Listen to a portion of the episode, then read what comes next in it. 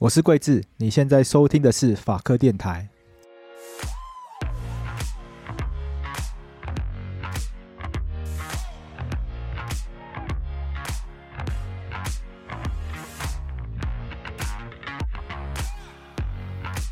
我们之前有邀请到行政院的政务委员邓正中委员来到我们节目上，跟大家介绍跟这个 CPTPP 有关的话题，也提到了一些台美的贸易的相关的议题。那我们今天也进一步来延续。这个台湾的这个贸易的相关议题，因为台湾是很重视、很需要做贸易的一个一个国家，因为我们非常的需要靠国际贸易来赚钱，因为我们台湾就两千三百万人，我们不可能所有做出来的东西都自己去吃掉、自己去消费掉，我们一定要把我们的技术做出来的非常优良的产品，我们提供非常好的这个服务，我们需要吸引更多的外国人来台湾消费，我们要把我们做出来的产品卖到国外去，所以如何来参与国际贸易，如何的更好的融入国际贸易，这个一定是台湾在相关的发展上面非常重要的一个课题，所以我们今天邀请到的是另外一位也非常重要，在这个国际贸易上扮演扮演非常重要的一位推手。我们今天邀请到是我们台湾派驻在 WTO 的罗昌发大使罗昌发老师来到我们节目上，要来跟我们分享。我们罗昌发老师他今他就是在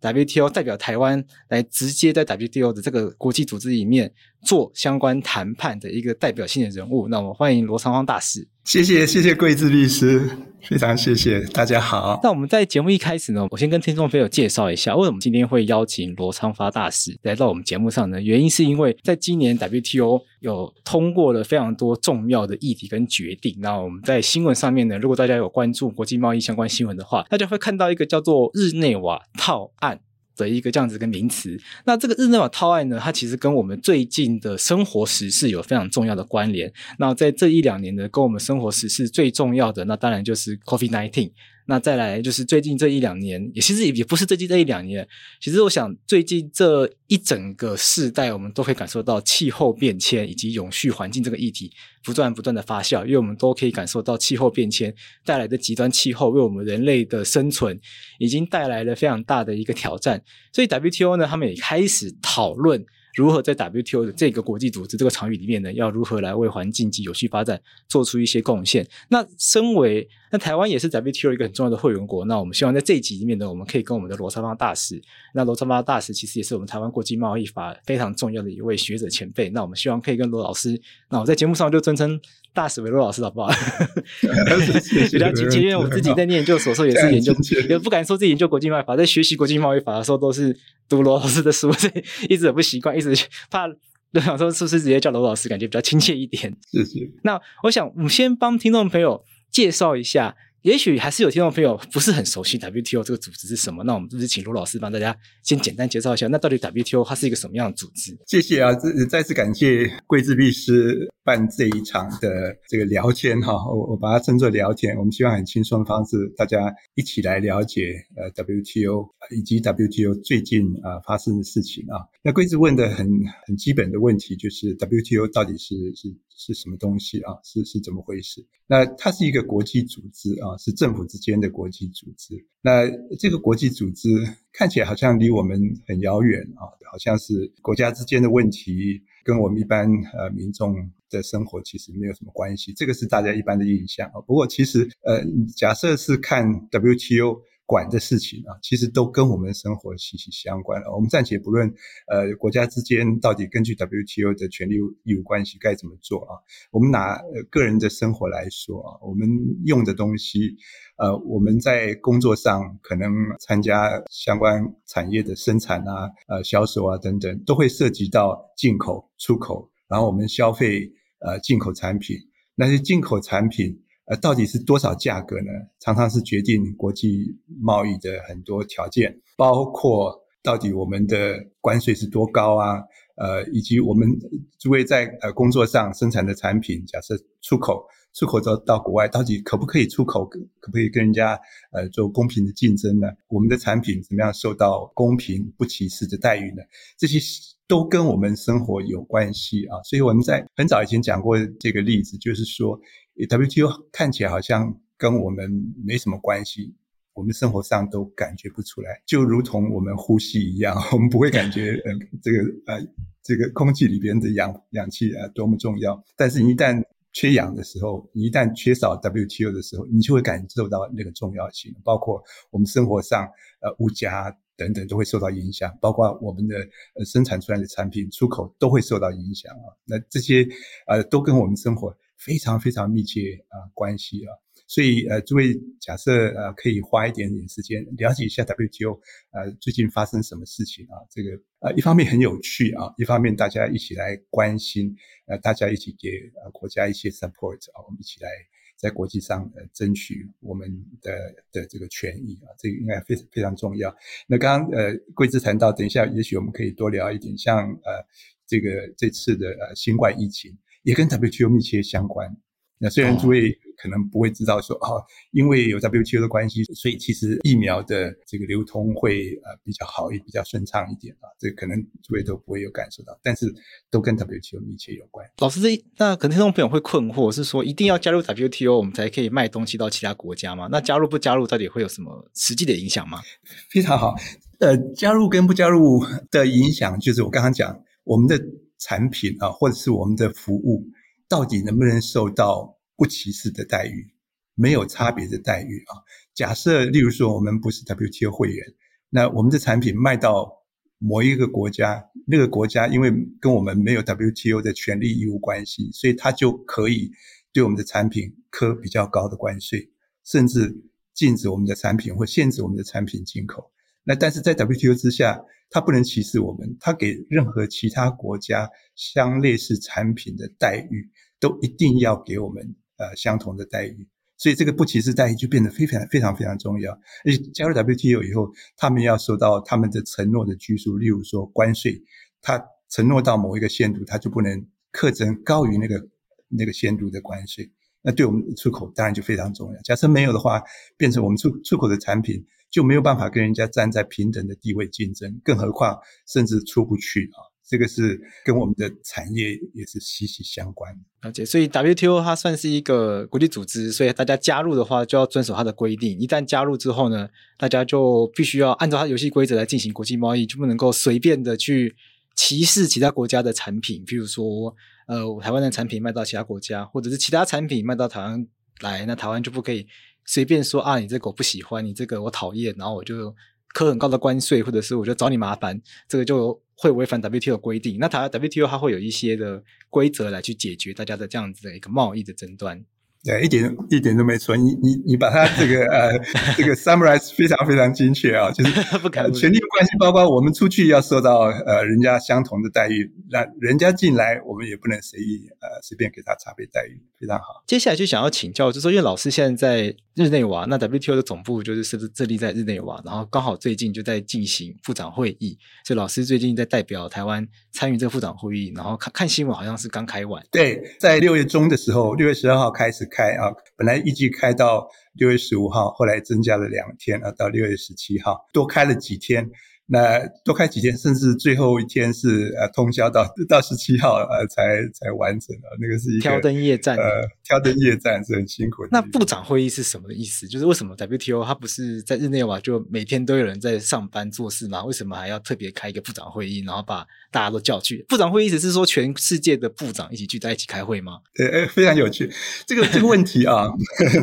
非常好的问题。这个问题这么这么说，就是 WTO 天天在开会。那呃有很多的议题在进行谈判，持续在进行啊，有些甚至持续进行了好几年都还没有解决啊。嗯、那所以 WTO 不是部长会议那几天才开会。但是部长会议在他们的法律架构协定的架构之下，部长会议是最高决策机构。但是部长会议没有开的期间，就是总理事会来做决策。那所以总理事会两个月开会一次，很重要的事情也都都在那边做决定啊。但是部长会议有一个好处，就是说，因为部长会议有高的曝光度，那部长们来，那他比较能够做政治上的呃最终的决定。所以很多困难的问题。谈判到最后谈不下去的时候，那最后就等等部长做政治上决定，看看要不要妥协，为了比较大的这个共同的利益，然后妥协了一些小的原来的请求或原来的利益啊。所以，所以部长会议有有这个好处，在每两年累积到一个一个程度的时候，大家来呃部长们来坐下来看看它叫 stock taking 啊，就是呃盘整一下到底有哪些呃可以通过的，那在可以通过的呃那那些可能性的的议题，呃在部长会开会前，大家就密集的讨论，讨论到最后有几个是实在谈不下去的，那就好吧，等部长来来做决定。那有时候部长到最后也是不会妥协，但是呃但是在在这种谈判有时候。也是呃挺戏剧的啊，本来看起来不会妥协的，到最后哎突然间又柳暗花明，又又又妥协了啊。那有有些时候是部长们半推半就，这个其他人的压力之下，好吧，我就不反对了，那那就通过了。所以所以部长会有有他的有他的功能啊，但是不是部长会议期间那几天的期间大家才开会，其实其实谈判都是一直持续在进行的。是不是很像公司的董事会跟股东会？因为平常都是董事会，然后关键时刻，然后开股东会，把大家叫来做重大决策的这种概念吗？差不多是这个意思，差不多是这个意思。那这个历史上有没有一些比较重要的部长会议，然后通过了什么比较关键性的决议吗？历史上啊，最重要的现在已经不会再发生的，就是当初从 GATT 的时代，那个是我们叫 GATT 的时代啊，转换成为 WTO。那很多比较呃年轻的朋友可能不晓得，在早期我们那个时候申请加入的是申请加入 GATT，后来 GATT 转型成为 WTO，我们才改申请才变成 WTO 的会员。GATT 是 WTO 前身，前身可以这么讲，非常对。那呃在 GATT 的时代，呃最后一次回合谈判啊，叫乌拉圭回合谈判，那个时候通过了。几十个协协定，嗯，那现在的厚厚一本 WTO 的圣经，我们叫做圣经，再也动不了了。就是说，你在你看二十年、二十几年前在 GATT 时代通过的乌拉圭回合谈判的那整个 package，到到现在已经呃 WTO 成立已经二十几年了啊。那二十几年中间只通过一个贸易便捷化那个协定，中间再也没有任何新的协定。但是直到今年啊，再通过一个渔业补贴协定啊，所以你可以想见那个时候多么了不起，可以 可以一下子通过那么多的呃协定啊。那当然有它的背景了，那时候各国也没有像现在那么精啊。现在谈判呃变成合纵连横，有有些小国啊，它有参加一些集团，例如说非洲集团啊，例如说拉丁美洲拉美集团啊，或者是。什么 ACP 集团啊，就是亚非拉那个集团啊，那这这些集团呃运用集团的力量，就可以呃增加他们谈判的这个能见度跟这个这个强势啊，所以就变成现在谈判每个国家都非常精，而且每个国家都有很多一些呃重要的集团小国啊，都有重要的集团在在背后支持，所以很多事情又变成斤斤计较，那各国又呃相互的信赖又。跟以前不一样啊！以前稀里哗啦就通过一大堆协定，那现在你要通过一个一个条文，都变成大家非常斤斤计较，所以再也不会发生像以前那么伟大的 通过一整套协定了，再也再也不会发生。在过去啊，有通过一些除了老师刚刚讲的渔业补贴协定，还有这个贸易便捷化以外，嗯，我查到资料是还有一个是资讯科技协定。对，资讯科技协定，呃，这个听起来跟台湾就很。对，这点跟台湾很有关系，因为台湾人，因为我们就觉得台湾是很有关系，因为我们就觉得我们是高科技国家。对对对对，我们是资讯科技产品很很重要的呃生产跟出口国啊。那资讯科技协定其实在在 GATT 时代就开始谈。那资讯它虽然讲是一个协定啊，其实它的内容很单纯，就是降税，所以它它不像其他的协定一样，就有一大堆权利义务关系，没有，它就是大家说好。就这些国家，我们一起来降税，降税的结果按照最惠国待遇，就是不歧视原则适用到所有的国家啊。所以那是资讯科技协定，经过了资讯科技协定的第一版，然后后来扩充范围到资讯科技协定的呃后面那一版啊。那那个你讲的非常对，对我们国家非常非常重要。现在啊，最近有一些。这个相关的产业啊，开始在推动资讯科技协定的呃，在扩充版啊，希望再扩充到更大的范围。因为现在资讯科技产品啊，越来越发展到非常尖端的这个地步，原来的资讯科技产品的那些清单啊，已经不不足以涵盖用呃很多新的这个产品，所以他们正在这件事情呢，希望扩大资讯科技协定那个产品的范围，这对我们非常重要。像老师刚刚还有提到这个渔业补贴协定，那可能很多听众朋友不知道，台湾其实是捕鱼大国。对对对，台湾捕鱼大国。我在上课都才知道，原来台湾捕鱼捕到那个 被世界警告。对这个协定啊，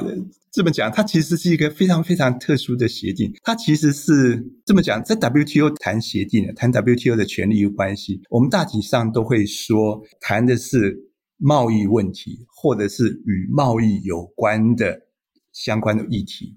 呃，例如说智慧财产权，它会跟贸易有关，它会影响到贸易啊，有智慧财产权保护啊，或者是没有智慧财产权保护啊，因此产生的这个啊海盗版啊等等的那些都影响到贸易者的利益啊，所以都这些都跟可以解释说跟贸易有关。那但是这个渔业协定啊，它主要讲的是渔业补贴协定，只是希望大家限制补贴。那很多研究的机构都都认为，这个渔业的补贴啊，其实是造成渔业呃资源枯竭的很重要的因素啊，所以他们是希望限制渔业补贴。呃，所以从一个角度来看啊，WTO 也有补贴协定，但是 WTO 补贴协定是说，哎，你不要呃这个无限制的去补贴，造成这个竞争上、生产上的扭曲啊。但是渔业补贴。它限制补贴或禁止补贴，主要是希望保育啊，希望维护鱼资源啊，可以比较永续的啊，未来永续的利用。所以它其实不是为了公平竞争，它其实是为了保育。从这个角度来看啊，它其实是 WTO 第一次完全处理环境资源的呃一个协定啊，WTO 第一次完全处理跟贸易无关的。环境资源的呃协定，这个是非常非常重要的一点。这点我我们呃我们代表团就是我来以后，我们写了几个几个 paper discussion paper 啊，在 promote 这个 idea。那最后最后他们就同意了啊，就是把这个协定当做一个独立的协定啊，不是把它放作放在补贴协定的一个附件啊。另外，这个协定其实讲的是三大块啊，一大块就是呃叫做 IUU 啊，就是。呃，违法的这个未申报的、未受规范的补贴啊，渔业活动的补贴，对 IUU 活动的补贴啊，那被认为是最最 harmful，对对渔业资源来说最啊、造成损害最大的啊，这这这是一一大部分。那第二大部分，它是说有些鱼资源已经枯竭了。有些的呃 stock 特定的鱼的资源，在特定的海域的鱼鱼资源已经枯竭了，那这个时候你就要限制你的渔船去那边捕捞。那限制的方式就是你你不要给他任何的补贴，让他自动的觉得这个经济上不划算，那就不会去呃去捕捞那种已经枯竭的呃或者是已经。Overfished 已经过度呃捕捞的那种呃鱼资源了，这是第二类。就快要绝种的不要抓嘛。对，这这这种这种呃这两种呃这个补贴的行为啊，这次都被拿进来规范，都被禁止。当然有有一些小的例外啊，这这两个呃部分。但是另外一个部分啊，这这次谈判没有成功的，就是它叫。呃、overcapacity and overfishing 啊，那刚才讲的是 IUU fishing 嘛，哈，第二个是它它叫 overfished stock，就是已经过度捕捞的呃这个鱼资源。那第三种就是叫 OCOF 啊，就是 overcapacity and overfishing，就是你的这个捕鱼的这个能量已经超过的，有些捕鱼大国。呃，捕鱼的能量其实其实是是是过度的，或者是有些捕鱼的活动是是会过度捕捞的。那这个部分呢，争议比较大，到底各国该怎么管？管了以后要怎么给例外，或者是说给开发中国家要多长的多大的一个，它叫 SNDT 啊，Special and Differential Treatment，就特殊差别待遇。那争议不下，所以最后他们是说，好吧，那我们就把这个前面两种 IUU fishing 跟呃叫 overfish stock 叫 OFC 啊，把这两部分加上其他的争端解决啊，就像一些定义啊，把它变成一个协定。那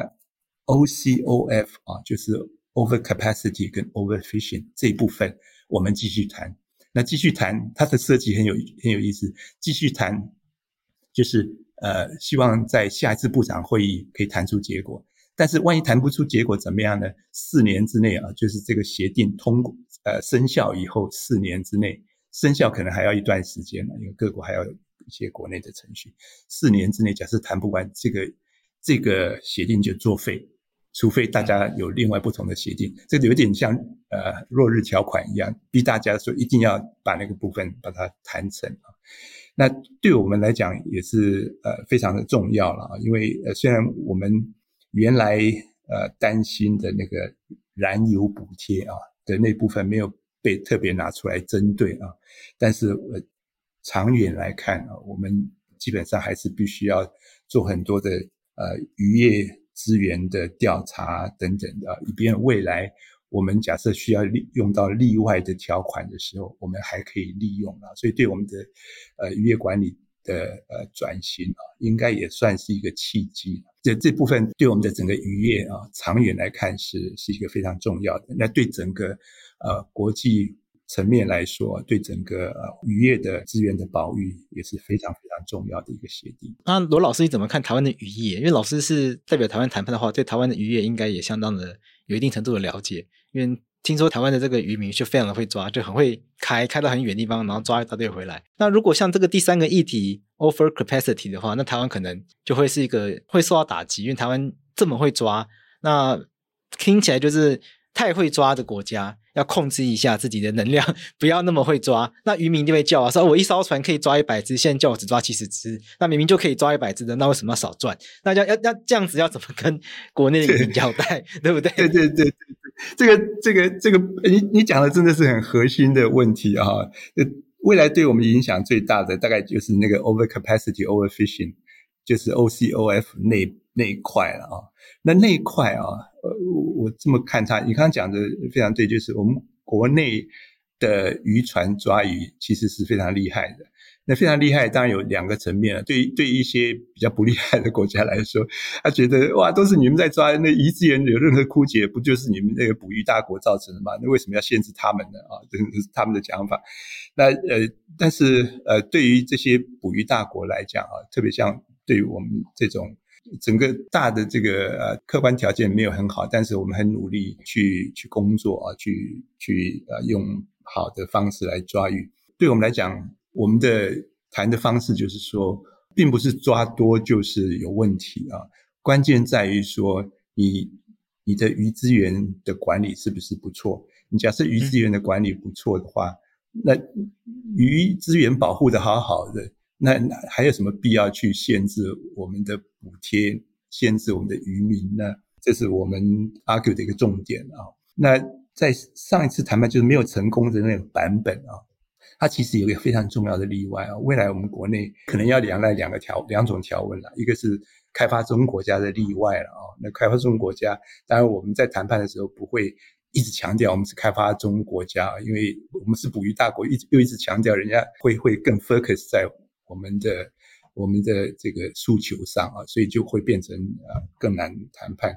那所以将来，但是将来实际上，我们呃用开发中国家来呃获得一些例外，应该是可行的啊。但是另更重要的就是说，刚刚讲当初在谈判的时候有一个条文，那个条文它是说，假设你有补贴，但是呃你有补贴，而补贴可能造成 overcapacity 或者是 overfishing，但是没有关系，你假设可以证明说你的管理可以使得。你那些渔民去抓的那个鱼的鱼群，呃，可以维持到它叫 sustainable level，嗯，啊、呃，就是永续的程度。换句话说，我不会越抓越少，其实我是有规划的去抓。假设是这样的话，那你补贴没有问题。所以未来啊，这对于我们国家来讲，对于渔业呃主管机关来讲啊，这个这条虽然还没有通过啊，但是。未来这条我们一定会坚持下去，一定要有这样的例外，不是说这种补贴就一定一律要把它废掉，而是说，假设我的做法可以维持鱼群的永续的话，没有必要去限制补贴。那怎么去维持鱼群永续呢？一定要做很多的调查。那做很多的调查需要钱，需要专业，那需要时间。呃，需要国家给他很很大的这个呃资源上的支持啊，所以将来我们虽然这个协定这部分没有通过，但是长远规划来说，这会变得非常重要。有这一条，我们将来怎么样帮助渔民都可以帮助下去啊。这个其其实国内都知道了，只是也也跟呃听众朋友们呃分享一下。那除了刚刚讲的这个。渔业补贴，还有讲的这个资讯科技协定以外，然后在 WTO 里面，其实它还有一个协定是更跟大家更有关联的，它叫做智慧财产权协定。那我想讲到智慧财产权，我想所有的听众朋友应该就很熟悉，因为我们熟悉的专利、商标、著作，它都跟这个协定有关。那能不能请这个罗大使罗老师帮大家介绍一下？而原来我们熟悉这些商标、著作、专利，它原来是跟 WTO 的制度是有关联的。对，非常好。这这这个协定，呃，确实是。WTO 很重要的一个协定啊，我我常常讲 WTO 有三大块主要的呃，或者是说实体的权利有关系，一个是跟货品贸易有关，一个是跟服务贸易有关，服务贸易就例如说 banking 啊，这个啊保险啊啊专业服务啊等等的，就跟服务贸易有关。第三大块就是智慧财产权保护啊，所以呃，这个主持人刚刚讲智慧财产权。那我也刚刚提到说跟贸易有关啊，所以它的名称就是很就是刚好就是这样的呃显示啊，就是与贸易有关的智慧财产权协定啊，它叫 Trade Related Aspect of Intellectual Property Right，所以这个是 TRIPS 协定，我们简称叫 TRIPS 协定。这 TRIPS 协定呃，如同你讲的，呃，它非常重要，它涵盖的所有的呃智慧财产权的形态，然后它。保护的程度啊，也是跟这个世界智慧财产权组织啊，叫 WIPO，呃，它底下的一些智慧财产权的条约或者是协定，以及其他的独立呃条约协定，保护的程度是一样的啊，甚至 TRIP 协定有把一些国际条其他国际条约拿进来，直接当做协定内容的呃部分啊。那智慧财产权协定，我刚讲跟贸易非常有关系，因为当初之所以把它拿进来，很多朋友可能呃知道，或者是有些不知道，就是在 GATT 的时代并没有这个协定，成立 WTO 转型成为 WTO 以后才有这一块协定啊。当初在 GATT 的时代，呃，有些国家特别像美国，他就一直讲说，哎呀，贸易智慧产权保护跟贸易多么有关啊，因为你假设没有保护智慧产权，你就可以容许。那些盗版的，包括例如说光碟啊，包括书籍啊等等的。那、啊、你假设容许盗版，那人家真真正的产品，真正有智慧财产权产品就卖不进去啊，因为人家人家比较贵啊，你这个盗版当然比较便宜啊。啊，这个这个是这个是呃一个一个论述，就很好几个不同的面向的论述。一再强调说，自知识产权保护跟贸易非常非常有关系啊，所以在 GATT 时代的最后一个回合，乌拉圭回合的时候，就把知识产权这个协定整套把它把它纳进去啊。这对我们来讲，呃，我我们还还不错了，因为我们的保护智慧智慧财产权的这个能力。啊，跟成都呃，在 WTO 里头算是非常前段班啊，呃，但是在国际上有一个尴尬的情况，就是说我们参加 WTO，我们我们在 TRIP 协定之下，跟其他国家有智慧产权保护的权利关系，但是我们没办法参加 WIPO 以及 WIPO 之下的一些智慧财产权的呃条约或者是呃公约啊，以及或者是其他的独立呃条约或公约。那但是我们 TRIP 协定又要把其他条约公约的的 content 就把它引进来，让我们遵守，这是我们比较尴尬的地方。但实体上来说啊，我们透过 TRIP 协定，其实我们的权利关系啊，呃，跟其他有参加呃所有条约公约的 WTO 会员呃是是一样的，我们都是受到 TRIP 协定的呃规范，而我们也同时受到 TRIP 协定的保护。像有一些听众朋友，如果有自己申请过商标，或者是有。咨询过怎么咨咨询过律师啊，或者是一些了解过相关规定的话，可能就会发现什么专利权、商标权，它其实你在台湾注册之后呢，你可以到其他国家去主张优先权，它其实就是跟 TRIPS 是有关联的，是因为我们加入了 WTO，然后有着 TRIPS 关系，所以变成这个商标权跟专利权到其他国家也可以主张相关的权利。对，非常好。那接下来就想要跟老师。聊聊看说，说那我们刚刚聊的这些都是部长会议或者 WTO 它所所完成的一些重要的一些法律的文件，它都是有效力的。那 WTO 或者是部长会议，他们没有做过一些可能是一些宣示性的，展现一些大家共同精神或目标的。可是可能大家会怀疑说，哎，做这个真的有意义的 这种东西吗？你你讲的没错，这个啊，因为在国际场合，大家常常听到，譬如说什么一群一群手一群这个大佬站出来，然后讲一讲几句，呃，听起来高大上的的话，可是后来好像都没有落实，你 会不会有这种状况？啊、呃，多多少少啦，这个这个事情也 也难免。呃，你你讲的没错，就是 WTO 呃，包括部长会议或者是整个 WTO 会员所做的决定啊，呃，宣示性呢，大概就是比较比较用宣言这个这个形式来呈现啊。例如说，呃，部长宣言，那有些时候部长宣言它的内容真的很空泛，都是纯粹政治上的宣誓啊，所以它只是一个呃一个 political gesture，一个表态啊，那呃希望朝着那个方向，所以它的文字常常也是很很没有拘束性的啊，嗯，但是呃也不表示说宣言就没什么效力，呃，例如说呃在呃 WTO 成立不久的时候，曾经有一个。多哈的部长会议里边，其中有两个重要宣言，其中有一个叫做多哈的呃 TRIPS 协定的宣言啊。那在那个宣言里头，就有表达到说，将来 TRIPS 协定就是刚刚讲那个知识产权协定里边有关这个强制授权的条款该怎么去解释啊？那那个时候是呃，因为有一些流行病的关系啊，这个特别是艾滋。艾滋病在那个时候有一点点呃扩大的迹象，所以有些国家说，那我要我要用强制授权，让艾滋病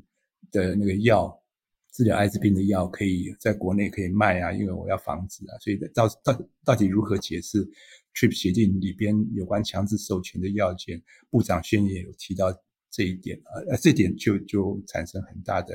法律上的呃效用，但是一般来讲。那他部长宣言，呃，英中文都叫部长宣言啊，有些时候叫呃 Ministerial Declaration，这是比较 WTO 整个部长宣言。但是有些有些时候不是全体部长，只有部分部长针对某些议题有部长宣宣言，它叫 Ministerial Statement 啊。那那呃，我们中文大概呃都是用相同的呃字眼来翻译啊，那大概都没有拘束性。但是有些时候部长会做。Decisions，部长会做决议啊，或是决定。那这个决议或决定就有拘束性啊。例如说，这一次有关 COVID-19 的事情，那部长就做了两个文件，一个是决议，一个是宣言。那宣言的部分是在讲说，呃，这个大家针对 COVID-19 的相关的产品，包括疫苗啊、呃，这个诊断啊、治疗这些产品。呃，你要做进出口限制，尽量不要做出口限制，特别是出口限制。那个时候，记得很多人可能都还印象呃深刻啊，就是有些国家因为疫苗的疫苗刚开始出来是不够，所以我就说疫苗不准出口。那疫苗不准出口可不可以呢？WTO 原则上说你不能限制产品出口，但是某些情况又有可以例外。那这个大家就感觉说，我们尽量不要为了救人命，尽量还是不要限制出口啊，所以就有。这样子政治性的宣示啊，假设你要做出口限制的话，尽量要怎么样怎么样怎么样啊？这个是啊，因为 COVID-19 有关贸易层面就有一个部长宣言，但是有关这个 COVID-19 疫苗的部分就有一个部长决议啊，有一个部长决议是说，那有关疫苗的专利啊，尽量要让其他的没有智慧财产权的那些厂商。可以去用，那就放宽了强制授权的要件哦，让他可以去呃制造。那这这个就是一个决议，就是有拘束性的，在五年之内放宽某些强制授权的要件，就是说我政府可以告诉厂商说，虽然原厂没有授权你制造，但是我政府告诉厂商说你可以制造，但是但是我政府我要满足哪些条件的时候，我就可以告诉我的厂商说你可以。在五年之内，可以制造，暂时不要管那个强制授权的那些要件啊，所以所以那那就是一个决议就有拘束性啊。部长会议还可以通过，像这次通过的渔业补贴协定决议里边，它假设含有协定的话，那协定的这个生效又是另外一种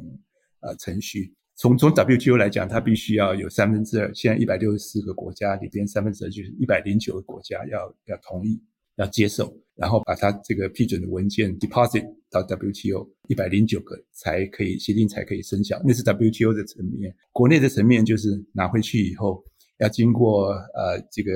呃行政的审查，要经过立法院的这个审议同意以后，要经过总统的签署批准，然后再提交到 WTO。所以国内也有国内的呃程序啊，那那部分也是部长呃会议通过的。但是里边假设有协定的话，它协定通协定生效的过程又不太一样。那老师刚刚讲的这个跟 COVID-19 疫苗有关的这个内容，它是不是就是我们一开始提到的这个日内瓦套案，也就是今年部长会议所讨论的一个最最核心的一个事项之一？对对对对对，没没错。那个呃，我们说 Geneva Package 啊，Geneva Package 呃里边就是两个很重要的文件，一个就是部长宣言，有关。WTO response to pandemic 的一个宣言，另外一个就是 WTO 部长的 decision，就是有关呃 TRIPS 协定的 decision。像老师刚刚有讲到说，在这个决议里面有特别讨论到跟疫苗有关的议题。那像像这个有特别提到说，希望可以放宽，让这个开发中国家或者是中低开发国家可以更容易的取得疫苗。那大家在讨论的过程中，比较有优势的已开发国家，他们怎么会愿意让步呢？他们的，因为他们开发疫苗，不就是总是也希望就是可以早点回收这个成本，不是吗？对你，你讲的这个问题真的是很很很核心，确实却又很困难啊。对那一开始请求要求的国家，他的胃口还蛮大的啊，就是所有的 TRIPS 协定的要件全部都应该豁免，就可以让我可以只爱怎么做就怎么做。以开发国家那些特别像欧盟、美国啊，以及呃，瑞士、英国，主要就是这四方啊。那他们是认为说，那那这样以后谁去谁谁去谁去 谁来做疫苗研发呢？我花了那么多，那厂商花了那么多资源，谁去研发呢？那变冤大头不是吗？对啊，对啊，对啊。可是另外一方就是说。哎，你研发这个之所以那么快进来，难道没有政府或学术单位在支持你吗？难道你就自己厂商就那么神勇一下，突然间就研发出来吗？有多少政府在背后支持？那那些那些都是公共的公共财啊。那然后这一方又说，你纵使纵使让你去做，你也不会做啊，因为有很多 know how 在里头，你强制授权了，你没有我那些 know how，你怎么可能做呢？另外一方就说，你你只要让我可以随便做。我自然有办法可以解决啊，所以最初最初一直在辩论到底怎么样去增加这个疫苗的 supply。那到最后这个议题啊，已经不纯粹是贸易议题，已经不纯粹是智慧财产权议题。你看世界上有多少专家啊，多少的诺贝尔得主，多多少个有名望的人都站出来说：“哎呀，这个这个是救人命的事情，还在讲智慧财产权，还在讲那些利益吗？”那所以也有一些压力啊，对那些国家来讲也有一些压力。在最后的时候，四方啊，包括美国跟欧盟，这是两方是比较站在智慧产权保护的国家，以及呃两个国家，印度跟南非，他们很强力的，从前年开始很强力的要求整个后面啊 trip 协定的权利义务关系。那这四方就被召集起来说，那你们先谈谈出一个结果。那就他们谈出结果以后，就是有很多妥协嘛，妥协就跟现在诸位看到大家看到的这个内容都差不多啊。就产品只暂时限于疫苗，然后不是全面豁免，只有涉及到呃专利，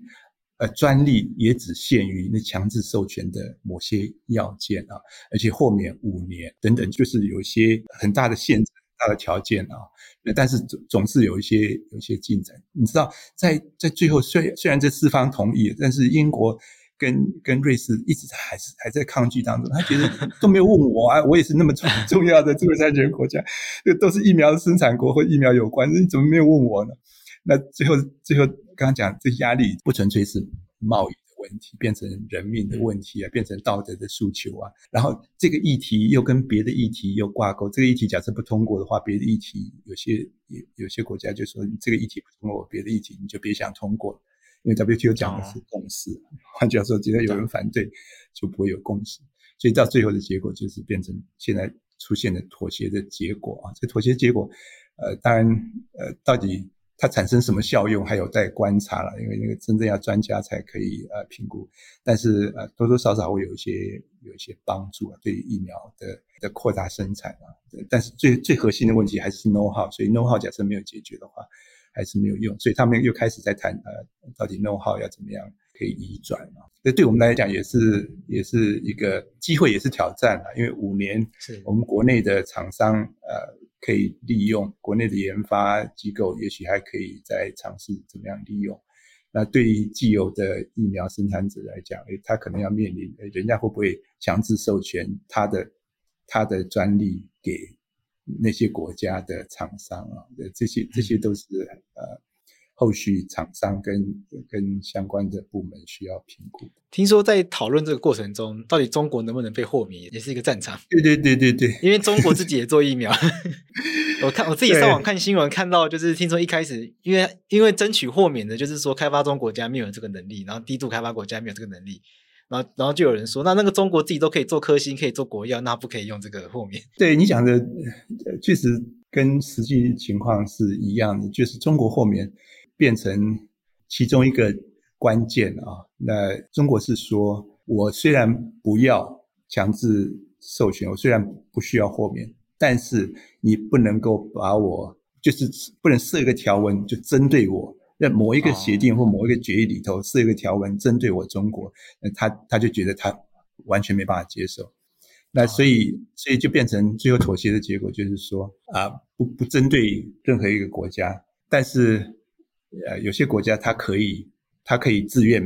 不要享受这个豁免啊。他曾经在 WTO 做的 statement，那就算他已经同意不要享受这个豁免，他在在中国中国代表在在一一次的呃这个总理事会里头，他曾经就说过，这个不能针对我啊，但是他不要不要豁免，那就把那句就是间接的间接的。把中国排除在外，透过他自己承诺的方式把它排除在外啊，达到目的了。但是，但是呃，就让中国比较有面子一点啊，没有针对他。确实，中国那么大的这个疫苗的生产国，然后又出口，那那怎么可能还享受到这个利益呢？所以，所以那个时候一开始谈判，很多国家就疑虑说啊，我假设豁免，那岂不是都都给中国学去了嘛？所以这个中国这个这个因素拿掉以后。问题就是稍微单纯一点，所以这个在外交场合、国际谈判的场合有非常多的困难，就是大家大大家在意的事情很多。有些这个 COVID 问题感觉好像是健康人命，可是它又有外交尊严，然后又会有，毕竟开发疫苗又会有金钱又有商业的利益，对对对，真的真的很复杂，真的是卡在一起的复杂。然后 WTO 是共识决，所以你不答应我这个，那那个另外一个我也不答应你，然后全部都裹在一起。那在这次的日内瓦讨论里面，它有一些讨论是跟环境永续发展有关的。那现在也越来越多民众，台湾民众在关心这个议题。那这个部分有没有一些东西可以跟大家分享？诶，环境的部分啊，环境的部分大概呃可以这么说，没很大的进展了。除了刚刚讲渔的部分啊，渔业补贴算也算是环境呃资源很重要的议题嘛啊。那假设把那个除外的话。在 WTO 的环境议题上进展比较少，因为一方面也不是这一次的重点啊，但是另一方面就是它有些议题啊，各国还有疑虑。它现在大概有三个话题啊，或者是三个题目在进行，一个叫做贸易与环境永续结构对话，那这个讲的比较比较一般性的啊，那。这部分我们有参加，这这些都是我我们叫复编的议题。换句话说，不是所有的 WTO 会员都参加的，所以我们叫做复编的议题。那呃，另外两个，一个叫永续的塑胶贸易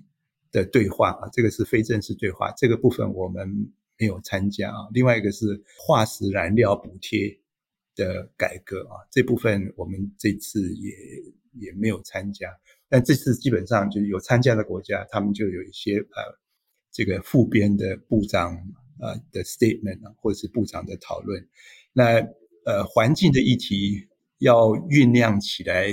呃可能还需要一点时间的。长远来看，WTO 不能不面对环境永续这个议题啊。这个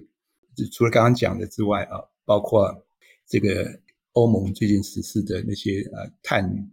啊，排放的那些措施啊，将来也会变成 WTO 重要的呃议题。那那这些这些啊，呃，需要时间在酝酿啊。那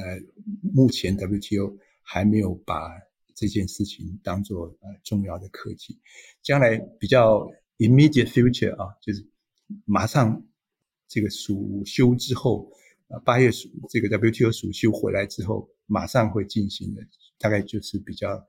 呃，属于 WTO 改革的议题，因为 WTO 的就这次的这个呃世界部长会议呃已经决议要开始进行 WTO 改革的讨论嘛，所以 WTO 改革可能会比较近期会是比较重要的课题，以及刚刚讲的渔业还没谈谈完的部分，渐渐也会呃 warm up 起来，也会开始再进行呃比较密密集的谈判啊，那所以呃比较遗憾的就是呃。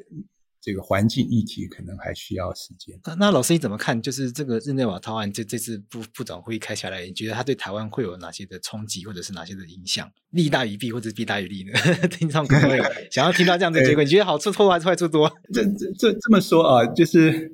呃，在谈判的最后阶段的时候，常常谈判的主席就会问说：“不是你没办法选择你要的，但是。”你能不能够接受现在的方案？就是你能不能够 live with 现在的方案？你活得下去，活不下去？就假设活得下去，你就不要反对就好了。所以在 WTO 的谈判啊，大概没有任何一个结果是大家都满意的啊。所以你要说因为这个谈判获得多大的利益？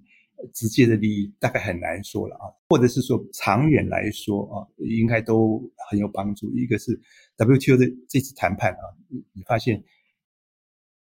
在以往经过多少年谈不出任何东西，啊，这次谈判谈出一些东西，就觉得 WTO 好像还是可以做一些事情啊。这个呃制度上来说，然后 WTO 像渔业补贴谈判，呃，对我们来讲没什么伤害啊。但是长远来看，对鱼资源保护又有帮助。这些义务我们都做得到。那对对鱼资源保护又有帮助。这种情况之下，长远来看，对我们的渔民或是鱼的这个产业来说，应该是很很正向的啊。又例如说，刚讲的呃，COVID-19 有关的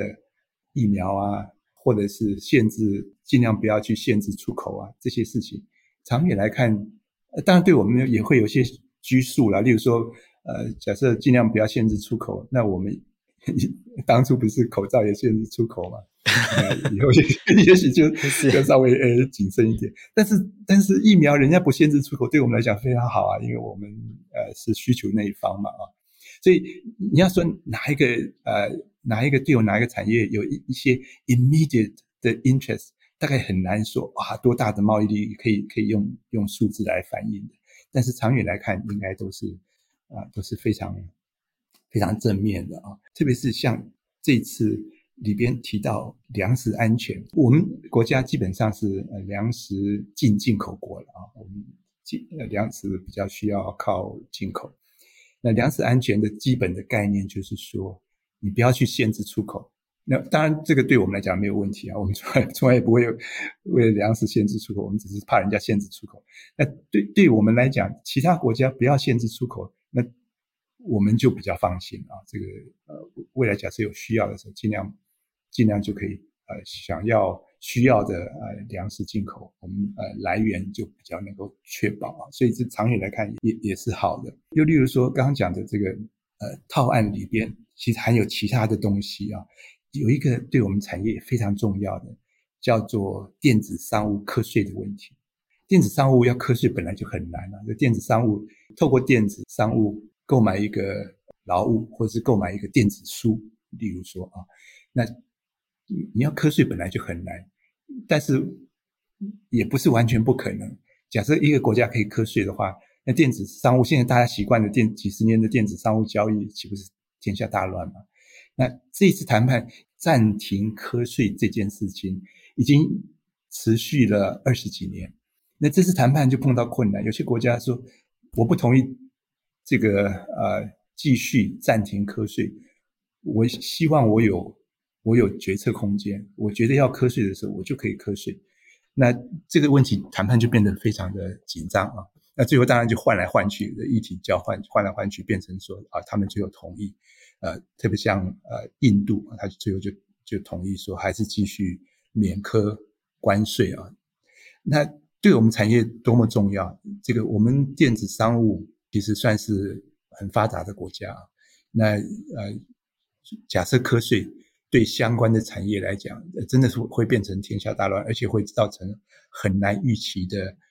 不安定的结果，不安定的国际呃贸易环境，以及不安定的这个呃交易的呃这个呃情况。所以，所以像这个决议看起来只有一个 paragraph，只有一段话啊，谈了几年。大家紧张的办事，然后最后通过，就是那么一句话。可是对产业来讲，呃，是是非常重要。那刚刚讲，对我们国家来讲，不好意思这样说啊，这个呃失败的部分对我们 其实是有利的。呃，怎么说呢？这个这次唯一没有谈成的是农业协农业谈判。哦农业题目在 WTO 一直都卡住很久，很长久了，对对对，很长久了。从杜花开始都一直卡住。对对对，你讲了一点没错，我觉得你你非常了解农业的部分，对我们国家来讲是非常敏感的，因为我们加入 WTO 的时候已经做了很多承诺，那所以其实对农业的基本的一些保障来说，已经非常的非常的底线，已经非常的 minimal，所以。任何的进一步的承诺或进一步市场开放啊，对我们来讲都会都会很有很大的冲击。那这次谈判，呃，当然不只是我们啊，有有若干国家，有些国家呃是是要求那一方啊，就是很强力希望呃市场开放啊等等，很强力希望呃这个有更大的市场，因为他们是粮食出口国啊。那对于有些国家来讲，他希望的是某些例外。啊，对我们来讲，对我们进进口国来讲，是希望不要进一步去承诺啊。那呃，最后没有农业协定的部分，就只有通过那个农业谈判的部分，就只有通过刚刚讲粮食安全的呃两个小的决议啊。那这个整个农业谈判就完全没有通过。那我刚刚讲是对我们来讲喘一口气了啊。那但是。呃，他们很多国家都誓言说，哦，WTO，呃，未来啊，还是应该把这个当做重点，特别是在呃 MC13 的时候，就下一次的部长会议的时候，应该要呃通过些什么东西啊？这个我们的压力持续是在啊，但是农业协定有个好处就是，跟我们一样的粮食进进进口国，大概有九个国家，九个会员，呃，成立一个 G10 这个小小谈判团体。呃，这个小谈判集团啊、这个瑞士也在里头啊。那这次现在的召集人是瑞士，那所以我们在我们还是有一个谈判集团在在支持啊。所以我们在农业谈判里头还好没没有面临很大的很大的困难。那这这是另外一个层面了，就是没有通过对我们来讲，其实 也不算 刚好没有通过的，对我们来说算是目前比较有 比较有好处的。刚刚刚好这是比较 lucky 的部分。最后跟老师聊几个跟 WTO 或者是国际经贸一些大家平常民众还会比较关心几个面向，像是大家会好奇说 WTO 这个这种国际强权真的可以 WTO 真的有办法去拘束他吗？比如美国之前在川普的时候，感觉川普川普曾经就说他要退出啊，感觉遇到这种还是遇到比较霸道的、比较恶劣的，那也让他没办法，他是大国家，然后这些小国真的拿他没有办法嘛？这个他大家还是会觉得说国际的国际社会还是比拳头吧？真的可以相信法律吗？对，像像普京，我刚才讲这么说，普京碰到关键的时候啊，强权就会显露出来他们的他们的肌肉啊，所以所以那个时候那个时候呃就很难去管他，但是多数的时间啊还是可以管得到他。呃，例如说，呃，在在川普时代，不是呃，美国跟中国呃相互报复嘛。那个川普就列了几呃几百亿，呃，中国也列了几百亿啊，相互报复。那像相互报复，当然他们也可以来 WTO 打官司啊。那问题是最后必须要政治解决，因为打官司打完以后又又怎么样呢？WTO 授权你，所以你赢了，WTO 授权你去报复，你去报复以后，他又给你再一个报复，所以碰到他们很核心利益的时候，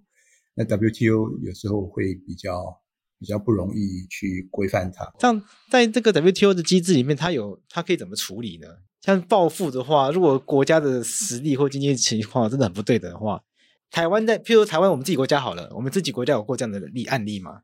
最后实施报复的机会。呃的的情况其实没有那么多啦，多数的情况就是官司打输了，就呃尽量去遵守。这个这个在国际场域来说算是还不错的一个一个情况。那呃我们也跟人家打过官司啊。那呃这个例如说我们呃为了刚刚讲资讯科技协定嘛，就是为了某一个资讯科技产品。啊，被呃那个时候被欧盟啊呃认定说不在降税的范围，因为资讯科技产品一日新月异，有些时候你你说以前的照相机啊，现在这个呵呵 这手机什么都比照相机还厉害，那那些因为产品的界定就变得非常的不容易，而且今天界定可能一个月两个月之后，那那界定都都会过时啊，那我。我们打赢官司，那欧盟也也也遵守了啊，所以所以也大部分情况都没有没有到报复的呃那个阶段啊。不过法律上来说啊，就打完官司以后，那对方假设不遵守，那可以啊要求 WTO 授权，授权你实施报复。但是呃国际上现实确实就是这样子，你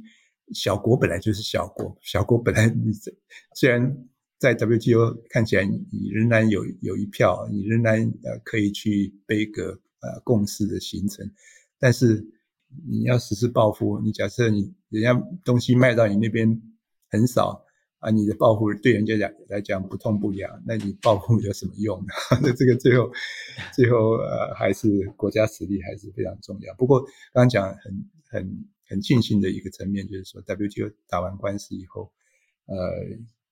多数的情形其实比例还蛮高，多数的情形啊都没有。所以这其实是国际贸易法或者是国际法里面一个很有趣的现象。大家都会说国际社会都是看拳头，法律没有用。但其实 WTO 的判决的实务运作下来，判输的那一方基本上大家都摸摸鼻子就遵守了。这个其实是一般民众想象不到的事情，大家不会摆烂啊。判输了，判输了，然后死皮赖脸不认不认账的情况，其实是其实相对是少见的。对，其实相对少少见，而且有一个有一个层面就是说。有些国家其实明明知道自己会输，但是他还是要打官司。打完官司以后，他照做啊，因为他也要跟国内交代。他假设没有打官司，他就自 自己就就放弃了。有时候也很很难对国内交代，哦、所以他他打官司也不一定是真正认定说他自己绝对有理的啊。有有有一些只是这种情况啊，所以解决自己国内政治民意的一个方法了。哎哎，对对对对对，这也 是一个这是很多国家都很聪明的做法。对，那那回过头来跟老师聊，就是台湾加入 WTO 将近二三十年，老师自己看台湾加入 WTO 后有没有？我们台湾是好处多还是坏处多？因为这个也是大家台湾很多很多民众也会讨论嘛。我们加入国际贸易，有些人是反全球化，那有些人很赞，台湾有很多民众支持自由化，那到底是好还是不好？呃，其实不用怀疑啦，就是我们这样比较啊，就是你假设不加入 WTO，情况会怎么样？然后。加入情况啊、呃、又怎么样？你假设不加入的话，人家可以刚刚讲可以禁止你的产品出进口到他他们国家啊，或者是把你的产品科非常高的关税，或者是说啊，他他纵使表面上科一样的关税，他但是他很随意的就用什么反倾销啊，用用用呃防卫措施啊来来限制你的产品进口，或者限制你的产品用某一个关税来来进口，那太容易做到了。我们根本就根本就处处碰壁。现在就刚刚讲的空气的那个概念。现在诸位或者是大家不会感觉说，哎呀，这个 WTO 多么重要。但是你一旦没有在在 WTO 里头，人家要把你捏成什么样子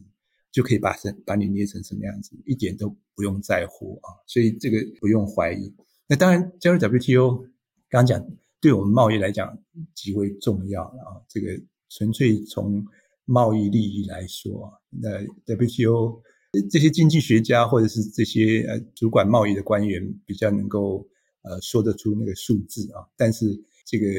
用合理的呃判断啊，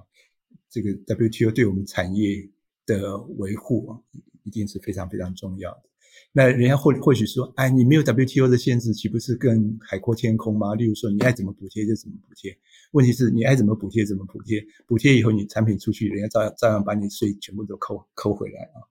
甚至不准你的产品啊出去。那所以你说没有参加 WTO 就有多么大的空间吗？其实也不是，甚至。空间会更小，也说不定啊，不是说不定，甚至空间会更小，这是确定的啊。那呃，所以所以这个这个议题啊，假设呃有 follow 这个 WTO 或是呃这个对 WTO 关心的话，其实以后可以建立这个概念啊。这其实这已经是毫无争辩余地的一件事情，就是你没有参参加 WTO，我们今天绝对不会是这个样子。早年啊。那个时候还没参加 Get 的时代，当然我们的产品卖得很好啊，人家也蛮喜欢我们的产品，因为我们便宜，其实品质也不差啊。那但是在那个时代，我们在欧盟啊有几个国家碰都碰到困难，那那个时候。中共的实力还没有像现在那么强。那假设像现在那么强的话，中共施压一下，他对方假设稍微软弱一下，就对台湾呃如何的时候，我们一点保障都没有。嗯、你在 WTO 最少，人家还怕你说，哎，他对我们怎么样？我们先提，现在相关委员会提个贸易关切，他最少要答复我。然后再再再不行的话，我们还可以。要求开始咨商，咨商不成，我还可以呃真正进行争端解决的程序。所以，所以这这个利益大得不得了，而且这是我们唯一在国际上一方面可以保护自己，一方面又又可以做呃实质贡献的一个一个场域，